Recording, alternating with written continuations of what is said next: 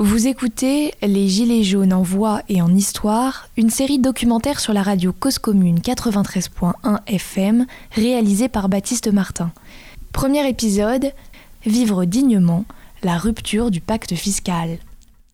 Nous sommes euh, présentement boulevard de Bonne Nouvelle en direction d'on ne sait pas trop. Et euh, même moi qui suis de la classe moyenne et qui suis euh, voilà qui m'en sort plutôt pas mal, je galère chaque année à payer mon à payer euh, bah, mes, impôts, à pouvoir m'en sortir à la fin du mois. Je peux même pas partir en vacances. Je me permets même pas moi en tant que femme de faire un gosse.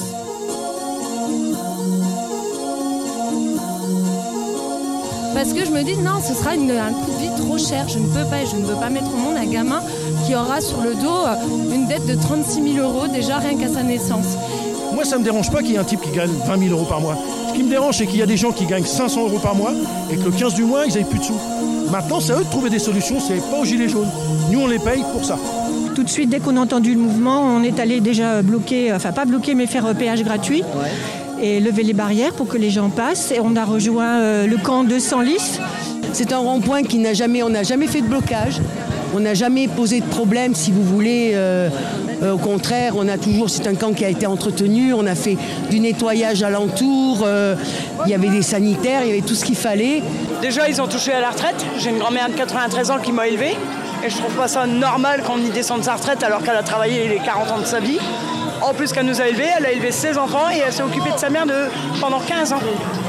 Donc on y descend la retraite sans raison valable. Et le camp euh, a même réinséré euh, euh, la fraternité. Le camp a réinséré euh, quelqu'un qui était SDF. Donc au moins, au moins, M. Macron aura réussi à faire ça. C'est qu'on a retrouvé euh, une certaine solidarité, une certaine fraternité. Le salaire d'un travailleur au SMIC augmentera de 100 euros par mois dès 2019. Sans qu'il en Ensuite, il y a eu le gasoil. Je suis intérimaire avec mon mari. On nous augmente le gasoil. Les seules vacances qu'on avait, c'est de partir en week-end avec nos gamins, leur faire découvrir la mer. Et là, vu le prix du gasoil, on ne pourra même plus. Donc on fait quoi maintenant?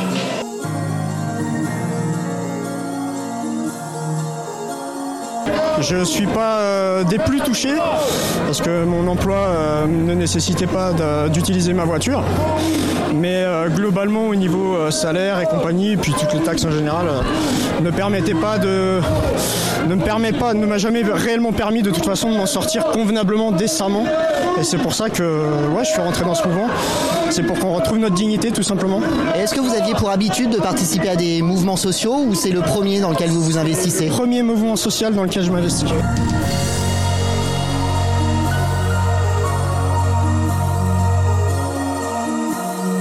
Première manif de notre vie. Première manif de votre vie? Première manif de notre vie, 35 ans, 40 ans, les enfants. Voilà, on est monté tranquillement, pacifique. Et puis bah, on, a, on a fait euh, 10 km dans Paris toute la journée. Et puis on se retrouve là ce soir. Et ben c'est très bien. Ils ont, ils ont voulu nous diviser. Il y a eu des heurts, nous on n'était pas dedans. Et puis on est. euh, Bah voilà.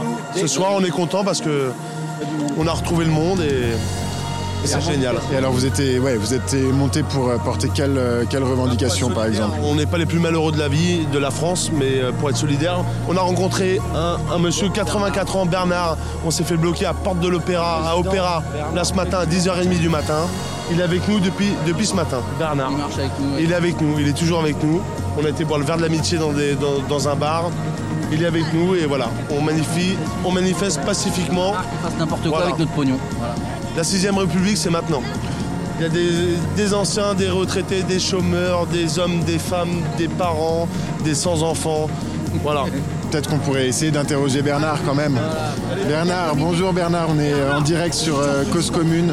Euh, vos nouveaux camarades. euh, Ah, c'est les camarades, super. On a passé toute l'après-midi ensemble. Super. Et alors, est-ce que vous aussi, c'est votre première manifestation comme eux ou vous leur non, avez montré un peu. Ça fait la troisième, quatrième. Ah oui. Eh oui. Et du, et du coup, vous, vous manifestez pourquoi Toujours pareil pour le salaire. Et qu'ils ne prennent pas nos, nos la CG qu'ils me prend. Avec ce que je serais retraité en plus, alors disons, des petites payes comme on a. Ma femme n'a pas, elle n'a pas de retraite, ma femme. Moi, je suis tout seul. Alors, à 1300 par mois, avec ça, on n'est pas fauché. Hein. Et pourtant, j'ai travaillé 46 ans, monsieur. Cause commune, la voix des communs.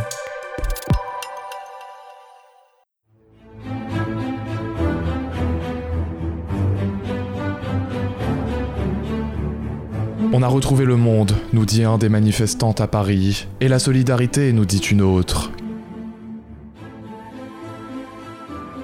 Qui aurait pu imaginer que le giratoire typique du paysage français soit un lieu de lutte, où les gens de tout âge se retrouvent pour parler de ce qui ne va pas? Une base d'entraide sur laquelle on discute de politique, on échange, on imagine de nouvelles institutions, des moyens de vivre dignement, et on partage sa colère. Voilà ce qui s'est passé en France entre le 17 novembre 2018 et l'été 2019. La société entière a vécu au rythme du mouvement des Gilets jaunes. Chaque samedi, des milliers d'hommes et de femmes manifestent dans les rues, bloquent des routes, des péages et occupent donc un grand nombre des 30 000 ronds-points du pays.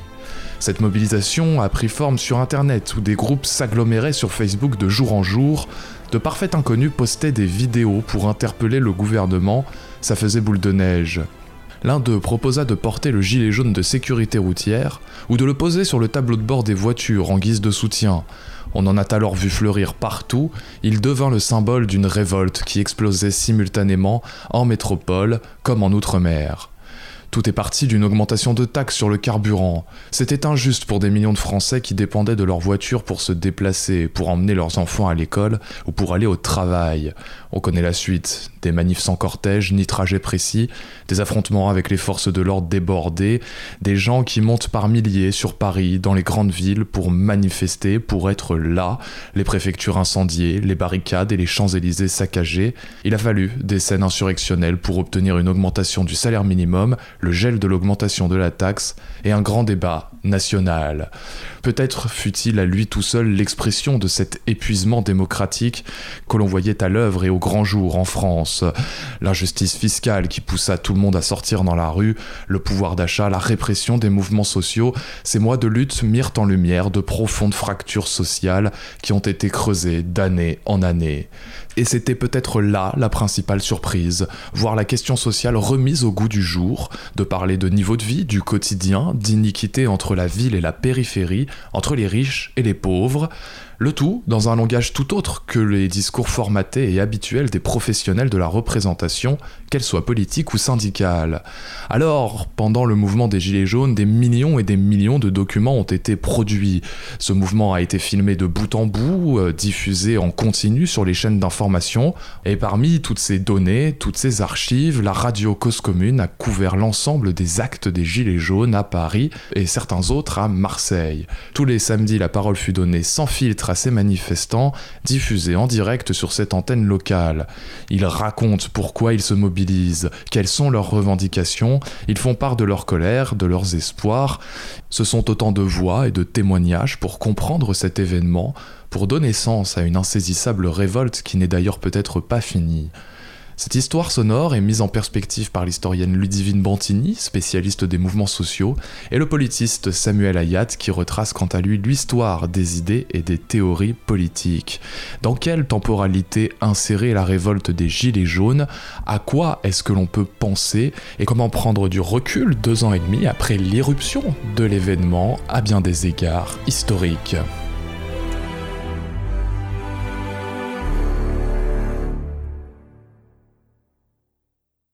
Le mouvement des Gilets jaunes, c'est un soulèvement populaire qui est absolument inédit dans l'histoire. On voilà, n'a pas vu l'équivalent de par la durée, de par euh, la sociologie du mouvement, de par sa forme.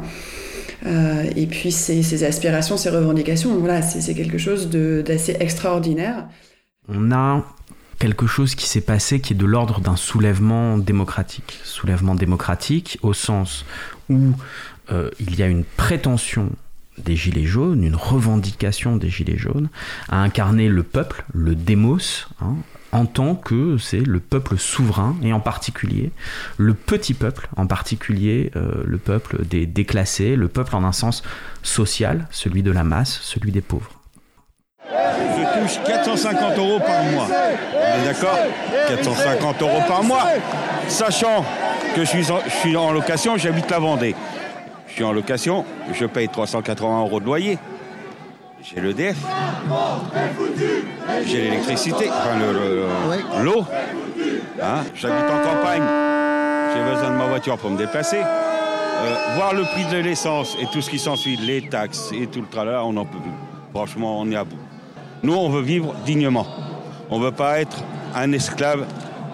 Nous, on veut vivre notre vie.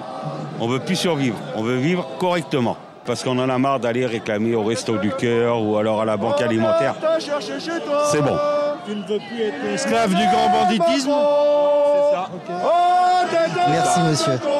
Quel est votre prénom Moi, je m'appelle José. Merci José. C'était José en direct de euh, la place de l'Opéra sur 93.1 FM. C'est un mouvement, comme on le sait, qui part euh, essentiellement de, la périphérie euh, des villes, qui est d'abord un mouvement euh, de province, même si évidemment beaucoup de manifestations ont lieu à Paris, mais donc ça, ça détermine déjà un premier aspect de, la sociologie et ça s'explique par euh, une sorte de dépérissement des, services publics euh, dans, ces endroits euh, de, la des périphéries urbaines. Et on a vu vraiment les Gilets jaunes insister justement sur, sur ce sentiment d'un isolement par rapport à des droits qu'on peut légitimement revendiquer.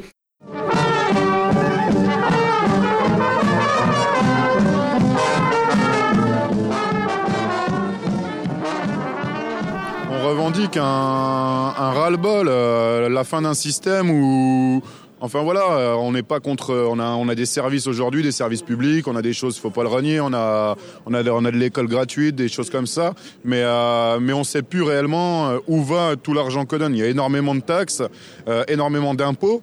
Euh, ça peut être justifié par rapport à ce qu'on entend au quotidien, les écoles et tout. Moi, nous, on habite en province. Le problème, c'est que nous, le service public, euh, plus les jours passent, plus on le voit se dégrader et plus on voit les gens qui y travaillent euh, dans la rue.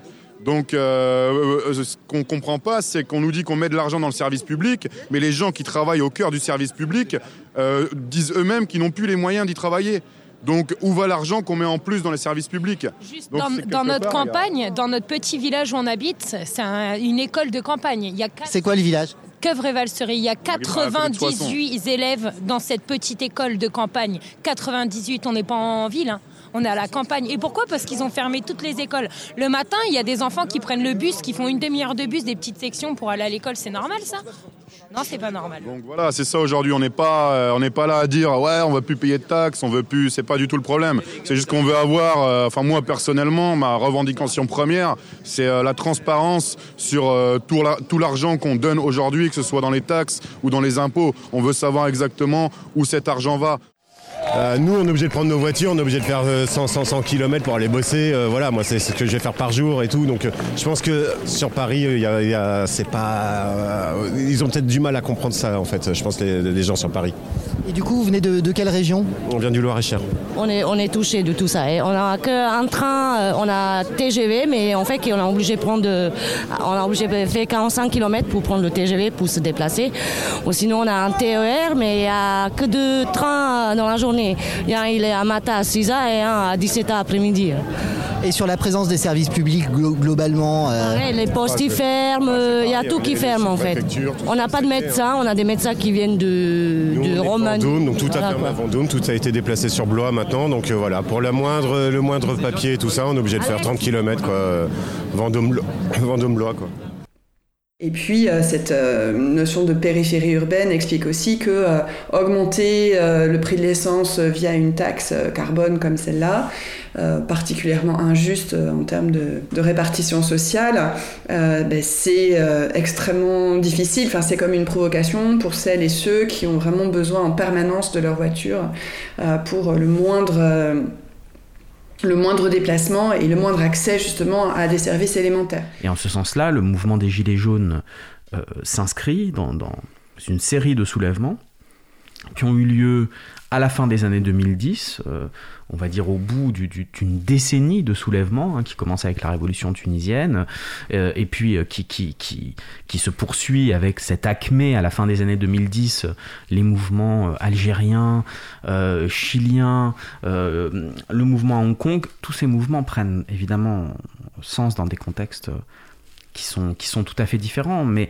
où l'aspiration à avoir une capacité d'action sur ce que l'État fait et une aspiration à lutter contre l'injustice sociale sont une sorte de fil rouge. Et évidemment, c'est encore plus vrai euh, si on se concentre sur les mouvements de la fin euh, des années 2010, dont le mouvement des Gilets jaunes, où la question des impôts, la question des taxes, la question euh, vraiment fiscale et de la justice fiscale euh, et du prix des services publics. Euh, alors, par exemple, le prix des transports, le prix des transports publics au Chili, la taxe annoncée sur, sur les réseaux sociaux au Liban, joue et évidemment la taxe, la hausse des taxes sur le, sur le carburant privé en France joue un rôle tout à fait, tout à fait central. Donc vraiment des revendications en commun de justice fiscale et de participation démocratique.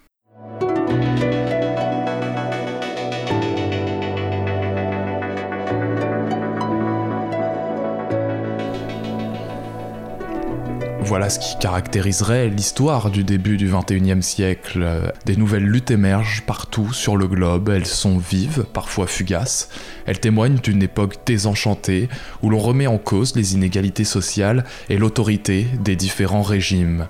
Nous assistons en effet depuis les années 2000 à ces fameux mouvements horizontaux où l'occupation d'un lieu, d'une rue, d'une place est une des tactiques privilégiées par les protestataires, et ces derniers dépassent les cadres traditionnels des mobilisations sociales du XXe siècle. Occupy Wall Street aux États-Unis, les indignés espagnols en 2011, Nuit debout en France en 2016, le mouvement parapluie à Hong Kong cité précédemment par Samuel Ayat ou les Gilets jaunes, même si ce ne sont pas les mêmes classes sociales qui se mobilisent, des liens subsistent et nous rappellent qu'un événement ne part jamais de rien.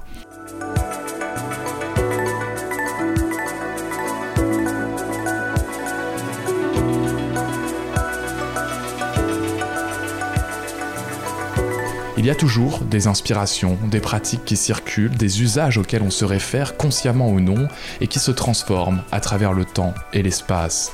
Cela peut remonter loin, très loin. Pour éclairer ces résonances, plongeons-nous dans l'histoire des mouvements populaires. L'historienne Rachel Renaud étudie les contestations fiscales en Allemagne au XVIIe et XVIIIe siècle.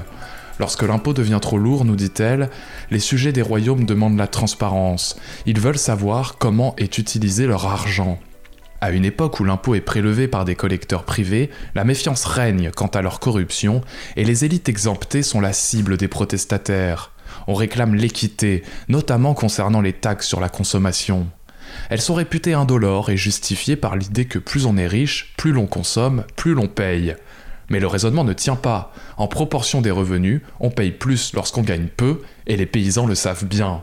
Ainsi, réclamer équité et transparence entraîne irrémédiablement à interroger l'organisation politique, qui décide de ces prélèvements, et de revendiquer alors de participer à la décision.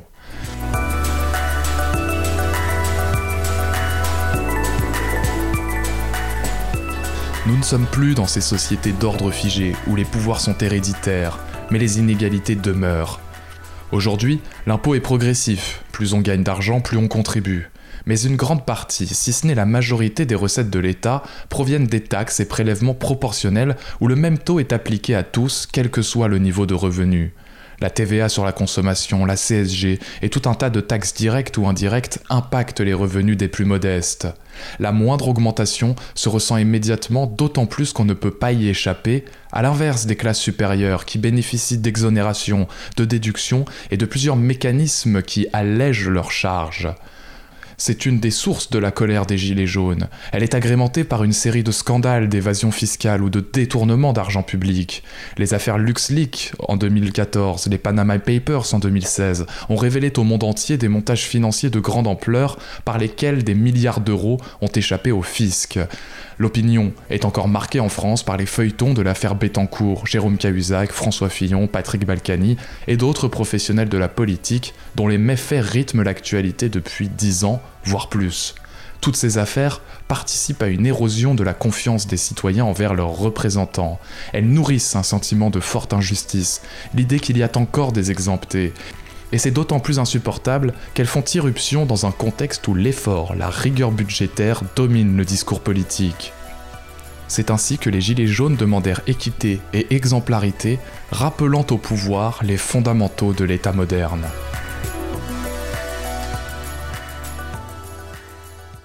Et puis il y a plein de sujets en fait où il faut débattre. C'est les inégalités fiscales. Ça c'est un gros sujet aussi. Je trouve ça euh, hallucinant que de nos jours il y a des grosses boîtes qui payent euh, rien comme impôt.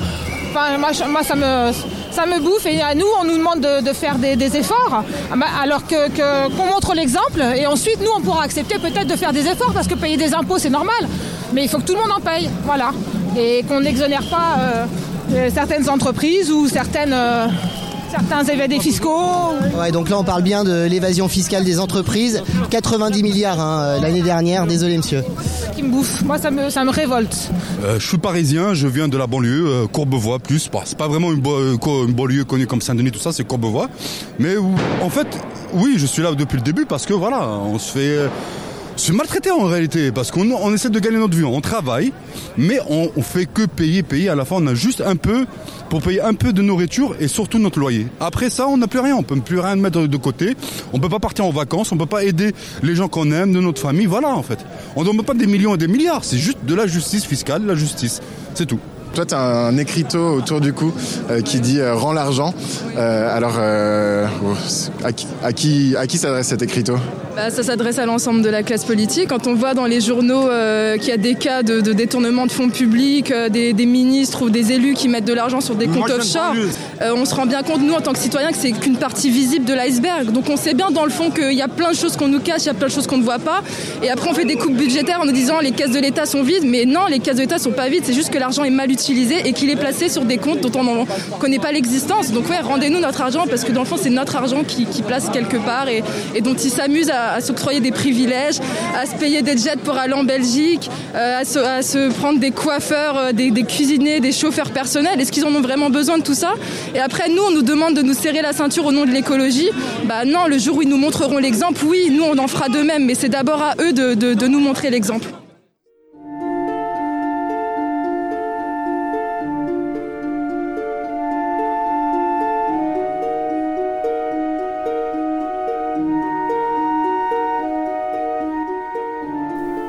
Aujourd'hui, on a un peu oublié certains éléments cruciaux sur la légitimité de l'État, qui nous apparaissent lorsqu'on remonte dans le temps, qu'on remonte à des moments où l'État n'allait pas de soi, et où notamment la pression fiscale n'allait pas de soi. Euh, les impôts sont évidemment un sujet de, contentieux euh, depuis euh, longtemps, consubstantiel évidemment de, la construction même de l'État, c'est pas une spécificité française, loin de là. Donc c'est une question qui n'est pas nouvelle, mais qui évidemment prend une acuité toute nouvelle au XXe siècle avec une augmentation tout à fait formidable de la pression fiscale. C'est-à-dire que au XIXe siècle, hein, la pression fiscale est extrêmement basse elle est de quelques pourcents peut-être si on prend au niveau du, PIB parce que la dépense publique est très faible. Aujourd'hui on est dans une situation tout à fait différente où euh, la dépense publique doit représenter à peu près la moitié euh, euh, du PIB. Hein, je dis ça de, mémoire, je ne suis pas sûr que ça soit exactement la moitié mais quelque chose de cet ordre-là et qui va donc avec une pression fiscale très forte. Le principe qui rend cette pression fiscale acceptable, c'est qu'en échange, il y a trois contreparties qui sont données. La première, c'est une promesse de justice fiscale. C'est-à-dire que la contribution se fait euh, à la mesure des moyens des différentes euh, parties prenantes de la société. C'est toute l'idée hein, d'avoir un impôt qui ne soit pas proportionnel mais qui soit, euh, qui soit progressif, qui est de dire qu'il y a là un, effet correcteur de l'impôt, disons, et une justice fiscale qui fait que, pour reprendre une revendication des Gilets jaunes dans la toute première liste de revendications, les gros euh, payent gros et les, petits payent peu. Pourquoi êtes-vous là aujourd'hui euh? En fait, étant artisan, euh, beaucoup, beaucoup trop de charges et trop de taxes. Il faut que le gouvernement change. Donc, que souhaiteriez-vous en termes de taxes en tant qu'artisan bah déjà qu'ils taxent les grosses entreprises et qu'ils arrêtent de taxer les petits, tout simplement. Que ce soit inversé, qu'on paye pas pour les gros. Voilà. Deuxième contrepartie, c'est une promesse de service public. En échange de cette imposition, l'État fournit aux citoyens et aux citoyennes toute une série de services qui, d'une certaine manière, justifient euh, l'impôt et justifient cette pression fiscale. La sécurité, euh, la police, euh, l'armée évidemment, mais aussi des écoles, des hôpitaux, des services postaux, etc. etc. Je suis pas contre le fait de payer des taxes, mais j'estime que les taxes, elles sont là pour euh, avoir justement du service public et un service public honorable. Aujourd'hui, quand on voit les hôpitaux qui ferment, c'est, bah, je trouve ça déplorable. Je paye mes impôts et j'espère, euh, bah, j'estime avoir droit à un service public. Et la troisième contrepartie de l'augmentation euh, inédite de la pression fiscale au XXe siècle, c'est une participation des citoyens et des citoyennes à, en tout cas, un contrôle des citoyens et des citoyennes sur les personnes qui décident de la répartition de cet impôt, c'est-à-dire les gouvernants, l'État, les hauts fonctionnaires, tout l'appareil d'État. On accepte une pression fiscale plus grande, mais à condition que l'on puisse contrôler les personnes qui ont, euh, cette, euh, qui ont accès à cette manne. Or, euh, ces différentes conditions sont mises à mal, pas depuis 2018, mais sont mises à mal depuis des décennies. Tout ça a une origine euh, au, berceau des années 80, qui sont là aussi, je crois, vraiment un, creuset de, politiques euh, qu'on pourrait nommer des politiques de réaction, quoi, mais vraiment dans tous les sens du terme, c'est-à-dire réaction par rapport euh, à ce qui a précédé les années 68, 70, où il y avait vraiment des mouvements de contestation extrêmement puissants.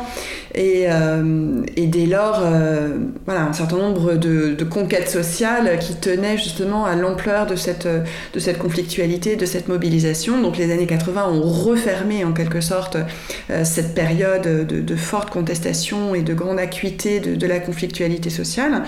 Et puis euh, de réaction aussi, au sens où c'était vraiment euh, des, politiques qui sont revenus en arrière à bien des égards et qui ont en fait euh, instaurer un, libéralisme euh, euh, économique extrêmement agressif avec cette nouveauté que dans ce libéralisme-là, l'État ne se contente pas de se désengager, mais au contraire, il est très présent. Son rôle est, très particulier et très puissant pour mettre en place ce genre de, politique de dérégulation économique, d'individualisation, de, mise en concurrence, de compétition tous azimuts. Donc là, on a eu une exacerbation à partir des années 80 et on en paye encore euh, le, prix puisqu'en fait c'est comme un prolongement euh, qu'on vit aujourd'hui comme une sorte d'apogée en fait de, ces politiques. Les transformations du capitalisme euh, font que il est crucial pour les États de donner les conditions fiscales les meilleures possibles au capital ce qui passe notamment par euh, un niveau euh, historiquement le bas depuis plus bas depuis 50 ans de l'impôt sur les sociétés en France par exemple.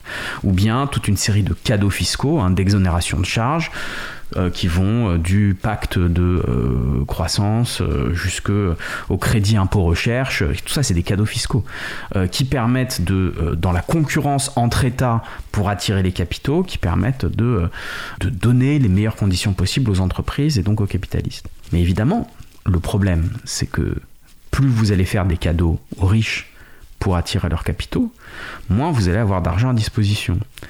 Et donc, ben, ça veut dire que vous êtes obligé de réduire la dépense publique. Euh, depuis le 17 novembre, vous êtes mobilisé, vous avez rallié le, mouvement un peu plus tard. Comment ça se passe? Depuis le 17 novembre, oui. Euh, on vient régulièrement.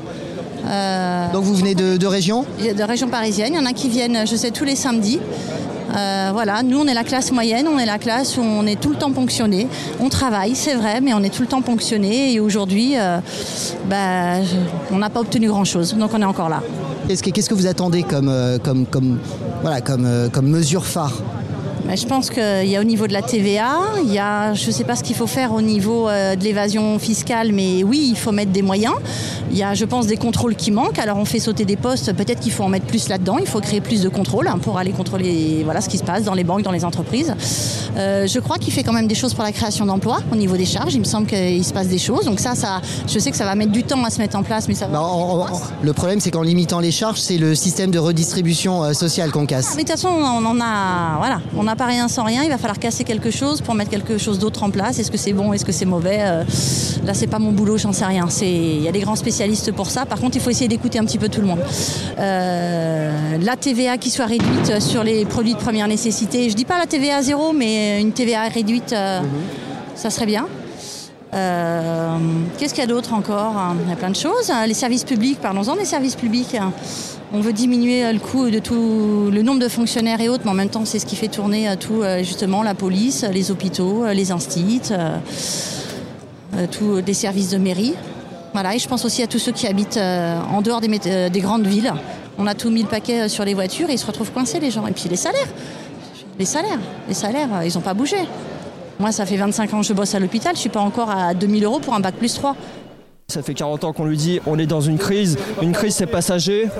Quand ça fait 40 ans, c'est plus un système qu'une crise quoi. Elle, peut nous dire ça, mais au final, c'est qui qui s'enrichit, ce sera toujours les mêmes. Si on change pas le système maintenant, on s'en retrouvera toujours. Euh, toujours pareil, quoi, à travailler pour 1200 euros pendant que le patron il sera 10 000 à rester dans son bureau assis. Quoi. Ok, il prendra peut-être un peu plus de risques que nous, mais la santé, euh, la santé c'est la note. Quoi. Mon père il est, il est handicapé, il peut presque plus marcher, il gagne 1200 euros par mois, 30 ans qu'il travaille dans la même boîte, dans le poisson. Au bout de 30 ans, il a eu 50 euros d'augmentation en 30 ans. Et après, on va nous parler d'économie. Oui, c'est pas bien. Et, euh, si vous nous faire marcher, qui donne de l'argent au peuple, le peuple il redépensera dans le, dans le système. Hein. On n'est pas comme les petits riches à aller mettre l'argent dans le paradis fiscal à côté de chez nous. Hein. Nous, on n'a pas, pas ça. On a juste un compte en banque avec 1000 euros. Si on a 1500, on va aller se faire un resto, on va aller se faire un ciné, se faire plaisir avec la copine. Et si on n'a pas tout ça, euh, bah, on fait rien. Cause commune, la voix des communs. C'est ça, ce pacte fiscal-là, qui autorise l'État à prélever beaucoup sur les gens en échange de la justice fiscale, de services publics et de contrôle politique. C'est tout ce pacte qui est mis à mal. Avec une personne centrale hein, euh, au cœur de, de, ce dispositif qui est Emmanuel Macron. Emmanuel Macron est celui qui vient montrer la trahison du pacte, mettre en scène la trahison du pacte, en disant, vous les petits, en réalité, vous n'êtes pas euh, euh, des, des, citoyens et des citoyennes euh, à qui il faut proposer, à qui il faut donner des services publics et qui vont avoir une pression fiscale plus faible parce qu'ils gagnent moins. Vous êtes des gens qui n'êtes rien. Vous êtes des losers. Vous êtes des personnes qui sont illettrées. Pour reprendre toute la série, la litanie d'insultes qu'Emmanuel Macron euh, adresse aux citoyens, et pas à n'importe quel citoyen, à ces citoyens qui se voient comme composant le cœur du peuple. Les pauvres, mais aussi, euh, peuple aussi au sens, le peuple français. Hein, euh, pas, pas ceux qui sont aux franges de ce peuple, ou en tout cas avec, avec toute, une série, toute une série de réserves. Il y a des phrases qu'on ne dit pas à ses enfants. C'est le père de la nation, le président. C'est le père. Il doit tous nous traiter comme ses enfants. Il doit, il doit protéger ses enfants. Il ne doit pas les insulter. Jamais, jamais, jamais. Il est allé trop loin. Il est allé trop loin. Il, est, il est méprisant. Les gens qui ne sont rien, ça n'existe pas. Ils sont, ils sont un frère, ils sont une sœur, ils sont une mère, ils sont un père, ils sont un oncle, mais jamais ils ne sont rien. Jamais. Et l'argent ne fait pas tout. L'argent ne se mange pas. Quand est-ce qu'ils vont le comprendre que l'argent ne se mange pas? Quand tu auras plus de poissons, quand tu auras plus d'arbres, quand on pourra plus rien manger, on mangera quoi? Non, moi je veux pas laisser ça à mes enfants, jamais. L'argent c'est pas la réussite. On réussit sa vie ou on réussit dans la vie. Je préfère qu'il réussisse sa vie, mon fils, tout simplement. Je pense que euh, Emmanuel Macron, euh, en quelque sorte, représente justement l'apogée euh, de cette tendance, aussi bien sur le plan économique que sur le plan politique, puisque il incarne cette volonté d'effacer le, clivage droite-gauche. mais précisément, le terrain a été préparé parce que des gouvernements qui continuaient de se revendiquer de gauche ont mis en place tout autant ces politiques libérales avec une forme de naturalisation. En fait, voilà, c'est vrai qu'il y a cette à accepter ça comme une évidence parce que ça apparaîtrait euh, comme naturel étant donné que supposément il n'y aurait euh, rien d'autre à penser, rien d'autre à envisager ou à pratiquer. Donc euh, il y a vraiment ici une sorte de, de, synthèse de ce long processus qui date maintenant de, de 40 ans. Aristote définit la colère comme le désir de se venger publiquement d'un mépris manifesté publiquement à notre endroit ou à l'égard des nôtres, ce mépris n'étant pas justifié.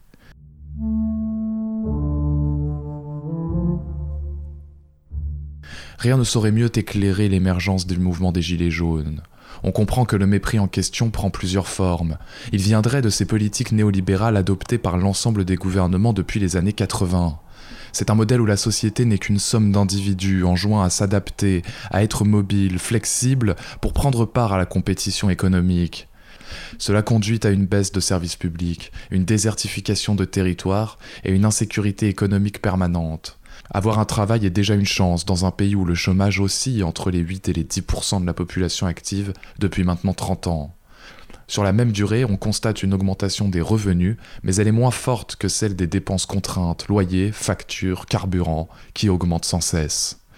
Cette politique et ce mépris sont incarnés par le président Emmanuel Macron, qui lui aussi a surgi dans l'espace politique en 2017.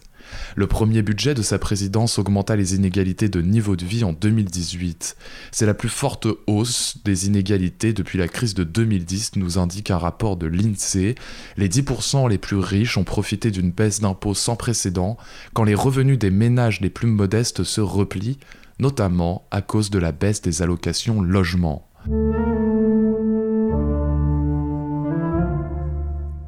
Alors des mots reviennent sans cesse dans ces témoignages. Nous travaillons pour rien, nous voulons vivre dignement. Je ne me mobilise pas seulement pour moi, mais pour les autres, les retraités qui ont aussi été directement touchés par les hausses d'impôts du gouvernement d'Emmanuel Macron, pour mes enfants, pour l'avenir. À l'automne 2018, au début du mouvement des Gilets jaunes, une liste de 42 revendications fut rédigée, adoptée ensuite par des assemblées populaires. On peut y lire zéro SDF, fin immédiate de la fermeture des petites lignes des bureaux de poste, des maternelles et des maternités, augmentation du SMIC et des retraites, plus de tranches d'impôts sur le revenu. Beaucoup ont fustigé des propos démagogiques ou décrédibilisé l'initiative sous le prétexte que les Gilets jaunes étaient trop hétéroclites pour se mettre d'accord sur ce texte. Il résonne pourtant avec ce que nous avons pu entendre. Mais au-delà de ça, il témoigne d'une morale politique que le pouvoir aurait outrepassée fin des indemnités présidentielles à vie, que les grandes entreprises payent plus que les petites, protéger l'industrie française, que l'intégralité de l'argent gagné par les péages d'autoroutes servent à l'entretien des routes de France et à la sécurité routière. Les Gilets jaunes expriment une aspiration à limiter, encadrer, à reprendre la main en quelque sorte sur un monde totalement dérégulé. En affirmant leur attachement à la protection, à l'encadrement des activités économiques nécessaires pour la vie quotidienne, en revendiquant la dignité citoyenne et sociale, ces Gilets jaunes firent preuve d'une morale populaire que l'on remarque également dans les mouvements des siècles passés. Je viens d'à côté de Noyon. Un petit village, un hameau de, à côté de Noyon, qui est relié à Noyon. Quel est votre travail? Ah, Moi, je suis cariste. Voilà, préparatrice de commande. Et du coup, vous suivez du coup le mouvement depuis euh, le début. Qu'est-ce qui vous a motivé à rejoindre ce mouvement? Déjà, ils ont touché à la retraite. J'ai une grand-mère de 93 ans qui m'a élevé. Et je trouve pas ça normal qu'on y descende sa retraite alors qu'elle a travaillé les 40 ans de sa vie. En plus qu'elle nous a élevés, elle a élevé ses enfants et elle s'est occupée de sa mère de, pendant 15 ans. Donc on y descend la retraite sans raison valable. Ensuite, il y a eu le gasoil. Je suis intérimaire avec mon mari. On nous augmente le gasoil. Les seules vacances qu'on avait, c'est de partir en week-end avec nos gamins, leur faire découvrir la mer. Et là, vu le prix du gasoil, on ne pourra même plus. Donc on fait quoi maintenant? Quand j'ai rejoint le mouvement, je me suis mis à mettre une peau de mouton sur ma tête. Parce que euh, M. Macron, il a dit qu'on était des moutons. Alors en fin de compte, oui, on est des moutons parce qu'on n'a pas le choix d'en être. Et ça serait que nous, on n'en serait pas. Maintenant, j'ai rejoint le mouvement, j'ai rencontré des personnes formidables, très agréable et dans la même détresse, tous pareils. Pas de pouvoir d'achat. On va travailler, on n'a rien au bout. Juste on arrive à payer les factures, limite pour manger. Là ça fait un mois et demi qu'on n'a pas fait de course. On vit sous les réserves, sous notre jardin, qui a pu nous procurer des légumes l'été dernier qu'on a congelé. Donc je travaille la nuit et le jour je m'autoculte et je fais du jardin pour pouvoir assumer l'hiver parce que mon petit Gaulois, eh ben, il travaille dans le TPPTP, en intérim comme moi. Et donc arrivé au mois de décembre, janvier et mi-novembre, eh ben, il n'y a plus de boulot pour lui. Et quelles sont vos revendications du coup par rapport euh, euh, au mouvement et face au gouvernement? Revaloriser les salaires, reconsidérer les intérimaires, Parce que comme il a proposé 4000 euros pour une voiture hein, moins polluante, bah nous en tant qu'intérimaires, on ne peut pas faire de crédit. Ça fait des années qu'on galère, qu'on travaille à deux, qu'on suit les règles, on paye nos impôts, on paye nos taxes, et on n'a pas mieux, on n'a rien au bout. Donc au bout d'un moment, voilà, on y va quand même parce qu'on n'a pas le choix et pour montrer l'exemple à nos enfants. Mais en fin de compte, qu'est-ce qu'on a au bout? On n'a rien. Rien. Mais moi, je ne suis pas quelqu'un à plaindre, j'ai pu acheter ma maison à 22 ans. Je suis pas à plaindre. Même si j'ai un crédit sur 20 ans, euh, j'ai réussi à faire quelque chose avec ma copine. Mais tous ceux qui ont un salaire et qui peuvent pas, qui peuvent pas faire mieux, moi mon père il travaille tout seul, ma mère, euh, là il va arriver à la retraite, il va avoir 900 balles. Tu dis waouh, c'est ça la vie quoi. C'est, nous on essaye de s'en sortir, mais quand on voit les autres à côté de nous, ça descend petit à petit quoi. Il y a de moins en moins de pouvoir d'achat et les gens, c'est honteux quoi. Moi, je vois ma mère. Euh, Vas-y, bah tiens, est-ce que je vais aller acheter ça ou est-ce que j'attends ou... Quand on commence à se poser la question de ce qu'on doit acheter pour manger, quoi. Et qu'on travaille, c'est ça, on ne profite pas, elle a, fait, elle a fait ses boulots, elle a élevé ses cinq enfants, les cinq enfants ils sont partis travailler, puis au final elle s'en retrouvait quoi? Avec rien Juste avec euh, des trucs à payer, des factures, des factures, puis voilà. C'est nous qui faisons l'économie, c'est nous qui donnons, euh, qui faisons l'argent pour les grosses sociétés, euh, pour les gens comme Renault, les gens à la chaîne. Ils ont la vie. Euh, quand j'ai travaillé à la chaîne chez Renault, à 50 ans, les gens, ils sont tous à la retraite, quoi, ou ils sont tous en arrêt parce qu'ils peuvent plus tenir. Et ils ont gagné quoi? Ils ont gagné 1500 euros par mois pendant 30 ans, puis à 50 ans, ils profitent pas de la retraite, puis ils restent là rester paumés quoi. Ils sont, les gars ils sont tués, ils sont morts, ils ont le dos bousillé, les mains, les, dans les mains et les poignets ils peuvent plus bouger. Puis voilà, on dit bah bravo, t'as gagné. Le patron Carlos Ghosn, il peut se barrer avec 20 millions. Je dis bah voilà, c'est ça la France quoi. Cette inspiration à vivre dignement de son travail et revendiquer ça, c'est revendiquer la justice et ça n'est pas revendiquer la charité. C'est quelque chose qu'on trouve notamment au cœur de la construction du mouvement ouvrier au XIXe siècle. Euh, dès les années 1830, euh, c'est parmi les, premiers discours publics qu'articulent les ouvriers en tant qu'ouvriers, euh, qu'il s'agisse des ouvriers lyonnais, qu'il s'agisse des ouvriers parisiens, qu'il s'agisse en fait d'ouvriers de nombreux métiers, de nombreuses localités. Nous ne voulons pas, nous ne demandons pas la charité, nous demandons la justice.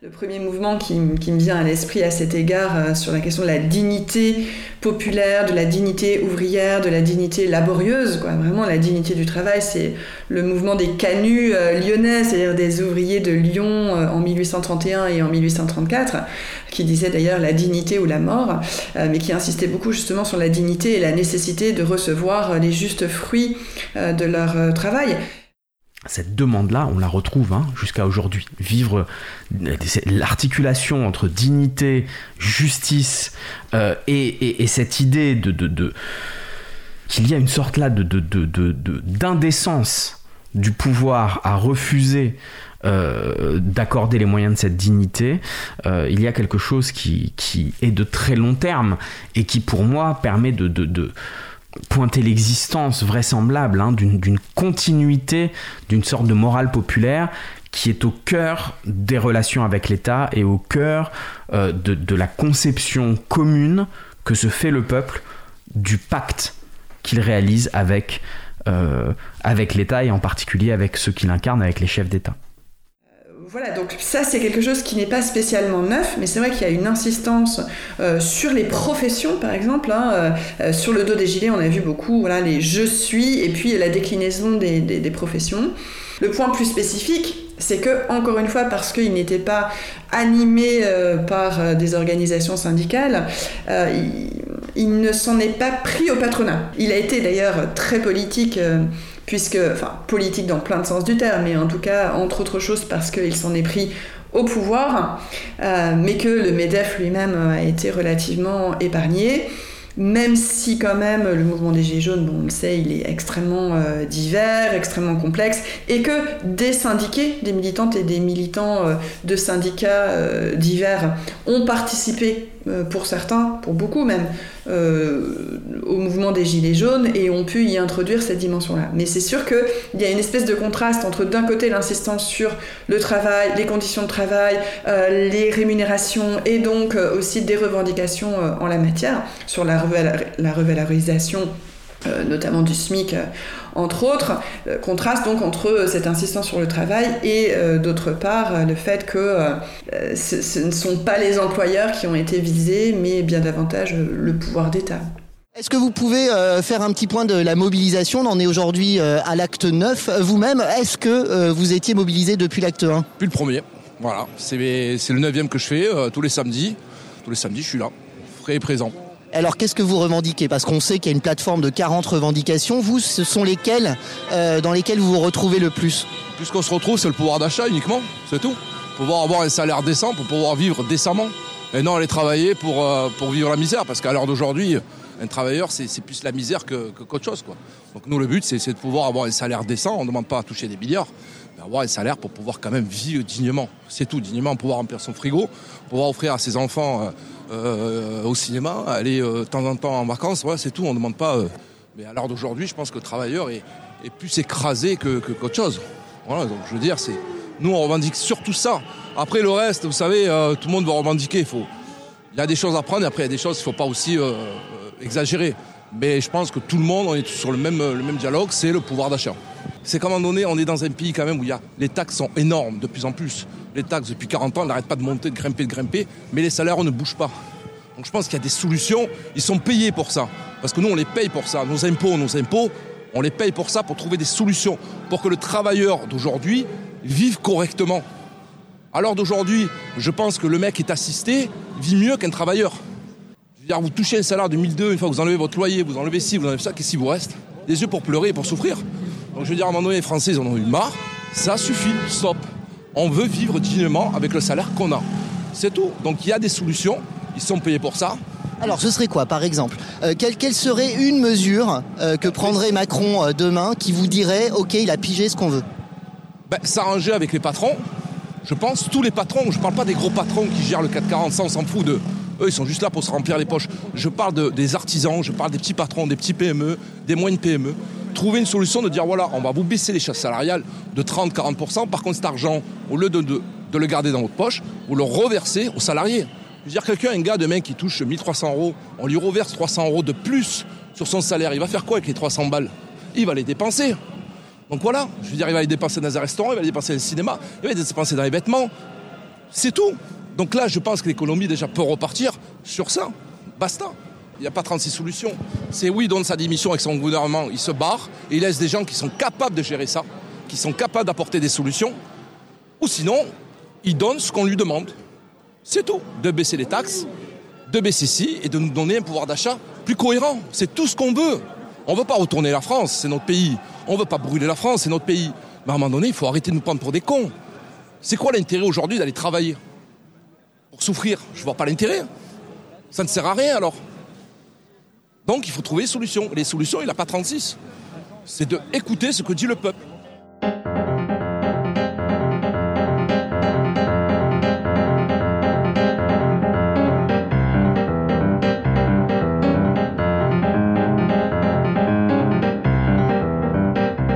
Seulement le mouvement des Gilets jaunes n'a pas attaqué le patronat, mais certains de ses membres en reprennent les termes et le langage. La représentation de classes laborieuses, prise en tenaille entre de supposés assistés et les très riches, fut un appui pour le président Emmanuel Macron afin de sortir de cette crise, remettant en place la défiscalisation des heures supplémentaires, affirmant haut et fort qu'il était sur la même ligne que les Gilets jaunes, souhaitant, comme eux, que le travail paye mieux.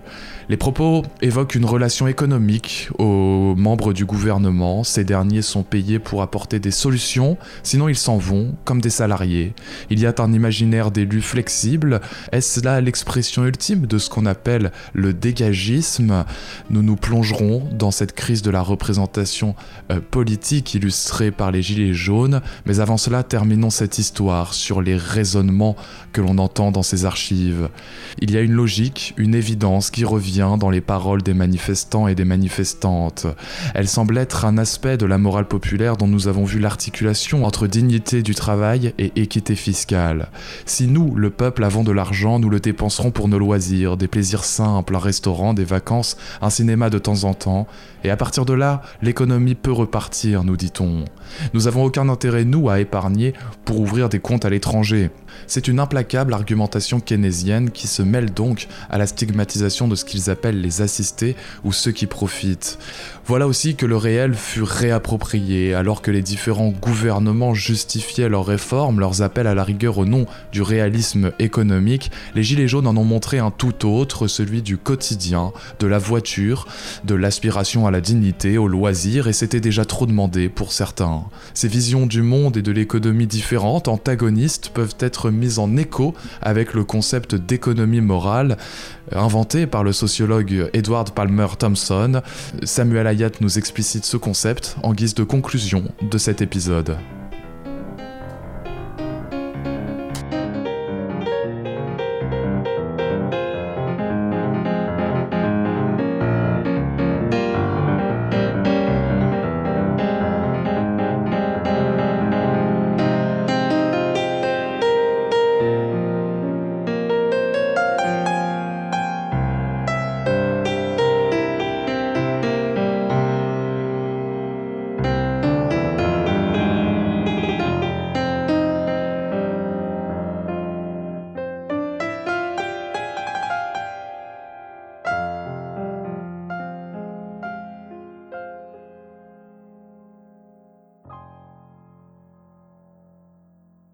L'idée d'économie morale est utilisée euh, et inventée, ou en tout cas est, mise en œuvre par E.P. Thompson, un historien, euh, un historien anglais et un historien de l'Angleterre, pour parler des émeutes euh, dans les campagnes anglaises à la fin du XVIIIe siècle. Et en expliquant qu'en fait, ces émeutes, qui sont souvent interprétées, qui sont généralement interprétées comme des émeutes de pure, de pure résistance, hein, et notamment euh, de, d'expression, on va dire, d'une sorte de lutte des classes un peu brute, euh, euh, une réaction comme ça spontanée des classes populaires, peu politique. Hippie dit que ces émeutes reposent sur en fait un système tout à fait complexe, et finalement aussi complexe que l'économie politique libérale reposant sur le libre-échange, l'économie politique libérale reposant sur le libre-échange, repose sur l'idée que lorsque la demande monte, ou lorsque l'offre baisse, le prix monte. Ça, c'est l'économie libérale. Quand un produit devient plus rare, il est plus cher.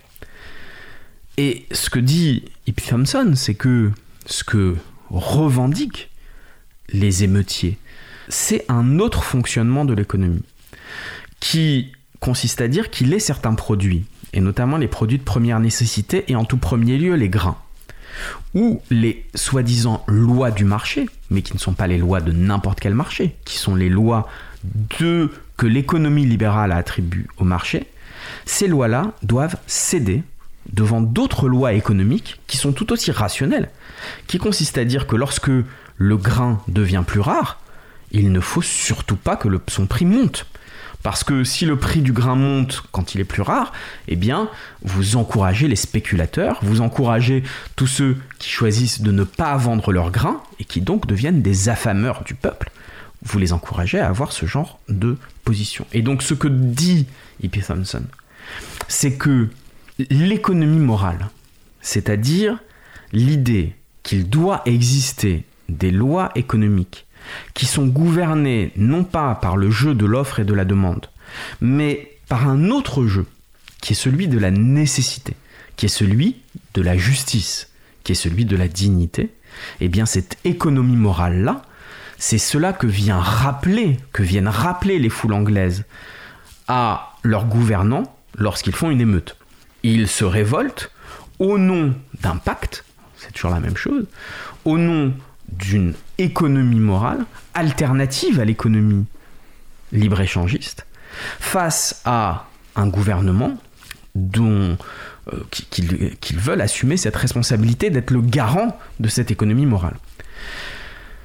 Je, ne pense pas que l'on puisse, avec les Gilets jaunes, parler d'une économie morale ou d'une résurgence d'une économie morale, parce que euh, euh, ça n'est pas trop le c'est difficile de plaquer une situation sur une autre.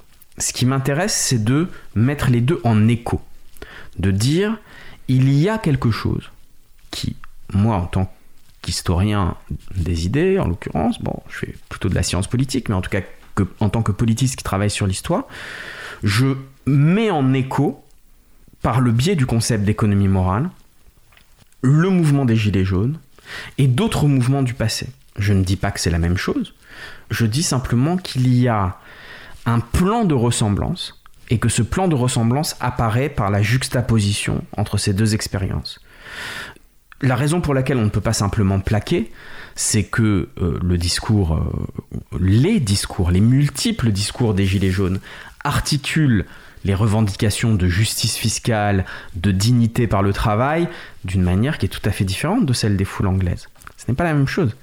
Mais il y a en commun cet élément que quelque chose dont la manière dont les dominants organisent l'économie, qui n'est pas morale, et que les gouvernants, qui sont censés garantir la moralité minimale du système économique, ne le font plus. Et que s'ils ne le font plus, cela veut dire qu'ils servent en réalité les intérêts des dominants, et cela veut dire qu'ils servent leurs propres intérêts. Et qu'ils servent les intérêts des dominants, vraisemblablement pour pouvoir se payer, comme parlait euh, la, personne du quatrième extrait qui disait rend, l'argent, pour pouvoir se payer un coiffeur euh, personnel, un chauffeur, un cuisinier. Ils se soumettent à des forces qui sont celles du marché, qui sont celles du capitalisme, pour pouvoir continuer à se goberger, tandis que le peuple ne peut même pas partir en vacances. Mais vous voyez évidemment, du coup, à la fois il y a une proximité avec l'économie morale des foules anglaises, et à la fois il y a une distance totale, notamment cette question centrale de partir en vacances, qui évidemment n'existe pas à l'époque, mais qui aujourd'hui revient dans les discours comme le signe de cette petite chose qui fait que l'on vit dignement et qui d'un coup nous est enlevé, nous est même pas enlevé de manière explicite, mais nous est enlevé parce que les dirigeants sont tellement loin de la condition commune qu'ils ne se rendent pas compte qu'en nous enlevant 50 euros, ils nous empêchent de partir en vacances. Moi personnellement, je suis là parce que je trouve euh, franchement c'est pas normal et aberrant. Le fait, bon déjà dans un premier temps que on soit tous, euh, ponctionnés, euh, on est tous des travailleurs. Hein. Et puis les gens, euh, voilà, quoi, ils paient des impôts, des taxes, des choses et tout. Mais c'est incroyable, c'est incroyable. En fait, il n'y a pas de seuil. Ici, la France, c'est devenu sans seuil, en fait. T'as les mecs qui sont assistés, et puis t'as les mecs du dessus. Et les travailleurs, ils sont là et ils font que casquer. Ils font que casquer. Maintenant, si toi, le casqueur, tu te manques de 20 ou 30 balles sur les impôts, eux, ils vont te ponctionner. Ils vont te faire une saisie sur salaire. Ils vont te ponctionner, ils vont, ils vont aller piocher directement dans ton compte en banque. Ça, c'est pas normal. Après, quand il y a des ministres ou il y a des députés ou je sais pas quoi qui font des magouilles et qui s'en mettent plein les poches, des 100 et des 1000, et qu'il leur arrive 3 ou 4 mois de sursis, alors que tu vois le, ton voisin, il s'est fait embarquer pour 20 euh, grammes de chichon, on va dire, même pas. Tu vois? C'est pas normal. C'est pas normal. Mais euh, elle est où? On est tous humains ici sur Terre. Il n'y a pas de député, il n'y a pas chose que. On a tous une tête, deux bras, deux jambes. On doit être tous, tous jugés à la même voilà, c'est tout. Tu voles, t'es un voleur, tu vas en prison. T'es un travailleur, tu mérites ton salaire. Arrête de nous casquer, bordel de merde. Moi, je suis d'un petit bled. Ça vient de Pérol en Provence. Et si je suis ici, c'est parce que les gens qui sont en bas, ils peuvent pas monter ici à Paris parce qu'ils n'ont pas les moyens. Moi, je suis là, je revendique ça. Maintenant, je trouve que le mouvement, il doit continuer. Tous les jeunes, tous les gens, tous les retraités, tout le bordel et tout, qui bossent, qui sont ah, les retraités, les pauvres. Oh, ils ont cotisé je sais pas combien d'années.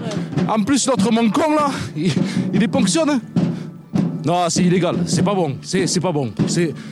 Il y a un truc qui va pas. Il y a un truc qui va pas. Il faut changer ça. C'est pas normal.